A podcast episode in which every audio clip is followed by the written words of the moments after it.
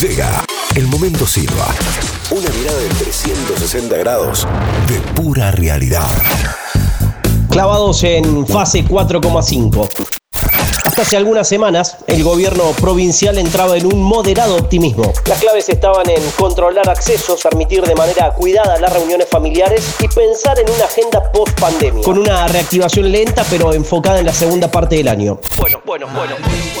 Este bicho es un bicho traicionero. El coronavirus, aquel al que Schiaretti le metió cordobesismo al bautizar como bicho traicionero, parece haber dejado atrapados los planes de todos en fase 4,5. Aquella frase del ministro de Salud Diego Cardoso con la que se contuvo de anunciar un ingreso a la mentada nueva normalidad que implica fase 5 aún resuena en los pasillos del gobierno provincial. La gente nos, nos pregunta cuál es la diferencia entre fase 5 y distanciamiento social preventivo y obligatorio. Córdoba pasa a fase 5, sí, Córdoba pasa a fase 5, con ciertas restricciones.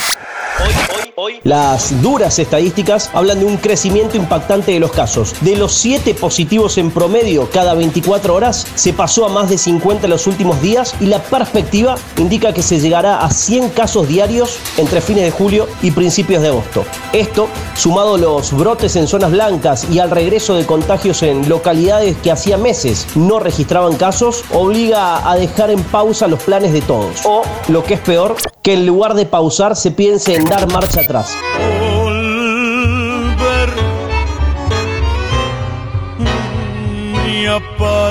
Faltan algunos días y algunos este, momentos para, para poder analizar y poder determinar si es factible o no volver a otras fases que eh, ya pudimos superar. Por el momento no hay una decisión tomada.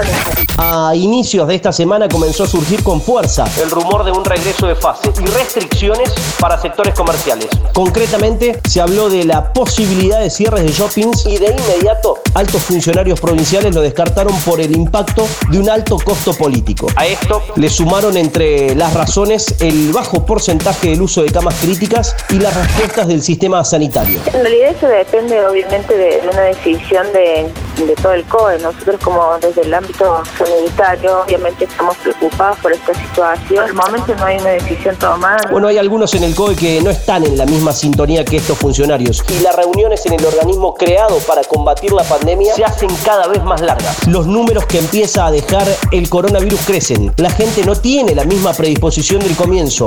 La economía se cae a pedazos y nadie se anima a dar el paso atrás para cerrar sectores que se abrieron después de largas presiones. Nadie, nadie, nadie por ahora. De a poco en el panel empiezan a medir el pulso social y pelean por tratar de instalar una agenda post pandemia que el bicho traicionero no les deja meter.